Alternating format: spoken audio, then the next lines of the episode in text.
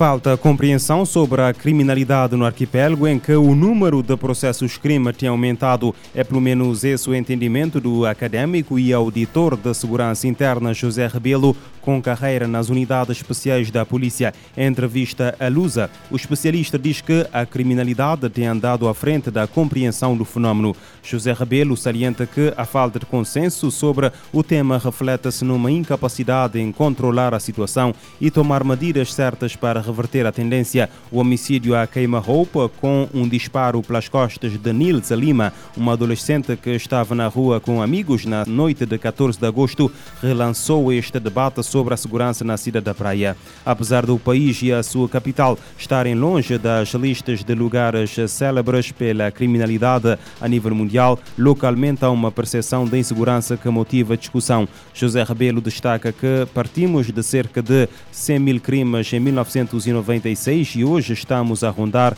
os 30 mil por ano, isto olhando para os casos abertos pelo Ministério Público, que têm origem em ocorrências registradas pela Polícia Nacional e outras entidades como a Polícia Judiciária ou instituições sociais. Destaca que o país, no total, tem estado acima dos 11 homicídios por cada 100 mil habitantes por ano.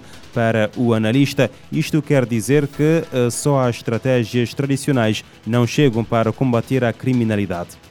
A Polícia Nacional e a Autoridade Aduaneira Espanhola apreenderam quase 9 toneladas e meia de cocaína na quarta-feira que chegaram ao porto de Algeciras, em Cádiz, Espanha. A maior apreensão da droga foi uh, feita em território espanhol e tinha como destino o porto de Lisboa, em Portugal. Informação avançada hoje pela Polícia Nacional Espanhola em comunicado. A droga proveniente do Equador estava escondida dentro de 16 caixas de bananas as primeiras investigações da operação começaram quando as autoridades souberam da existência da organização criminosa. De acordo com o mesmo comunicado, os investigadores detectaram que a rede contava com uma ampla rede de negócios para o envio de drogas eh, através de diversos portos espanhóis, principalmente Algeciras e eh, Vigo. O Fundo das Nações Unidas para a Infância alerta para o aumento de casos de dengue entre crianças no Bangladesh.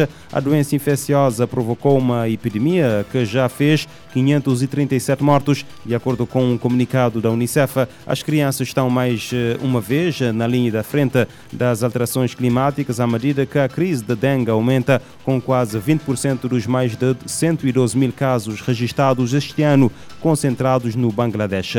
A 21 de agosto, o Bangladesh ultrapassou o seu recorde anual de casos desta infecção viral potencialmente mortal transmitida por mosquitos fêmeas, principalmente da espécie Aedes. Os sintomas da doença incluem dor de cabeça, dores musculares e articulares e erupções cutâneas no corpo.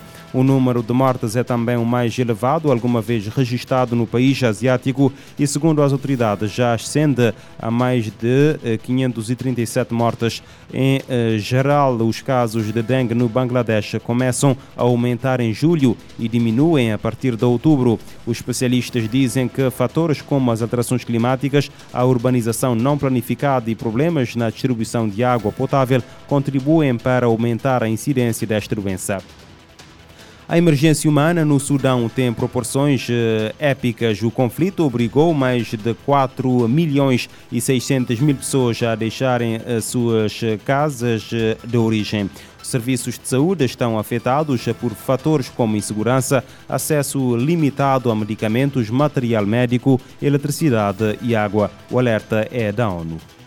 A guerra no Sudão sustenta uma emergência humanitária de proporções épicas, de acordo com as Nações Unidas. Para o subsecretário-geral dos Assuntos Humanitários, Martin Griffiths, A situação, ocorrendo há quatro meses, quando aliada à fome, poderá destruir o país se aqueles que lutam não colocarem o povo acima da busca de poder e recursos. Griffiths aponta a grave falta de tratamento em meio a centenas de milhares de crianças gravemente desnutridas e ao risco iminente de morte. O subsecretário-geral disse haver outros milhões de sudaneses sem acesso à educação, que foi substituída pelo trauma da guerra e pelo perigo de se criar uma geração perdida. Mais de 3 milhões e 600 mil pessoas vivem como deslocados internos. Quase um milhão de sudaneses fugiram para os países vizinhos devido ao conflito opondo o exército e os paramilitares da Força de Apoio Rápido RSF. Os serviços de saúde em estados que não enfrentam combates ativos também são afetados pela escassez de suprimentos no contexto de um fluxo de pessoas deslocadas internamente que fogem de estados mais afetados. A Organização Mundial da Saúde, OMS, revelou que entre meados de abril e agosto houve 53 ataques em instalações do setor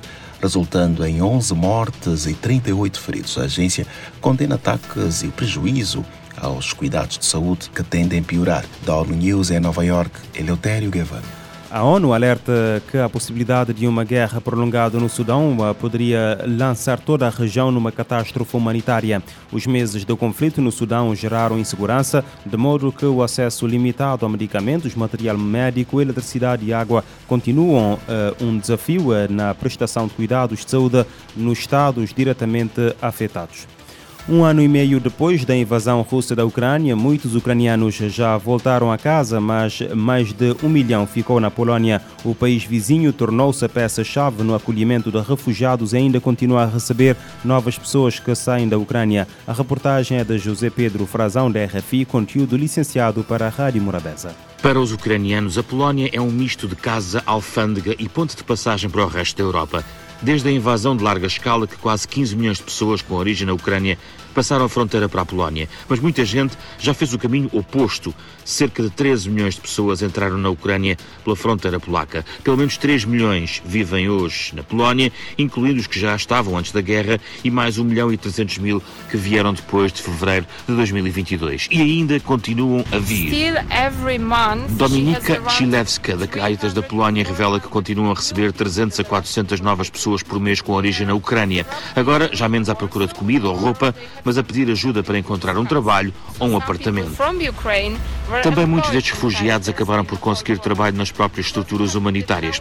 É o caso de Tânia, de 26 anos, que chegou à Polónia vinda de Lviv, uma filha muito pequena nos braços, o marido já trabalhava na Polónia, e ela começou a gerir um projeto da Fundação Nidaros, que em Cracóvia ajuda os que vêm da Ucrânia.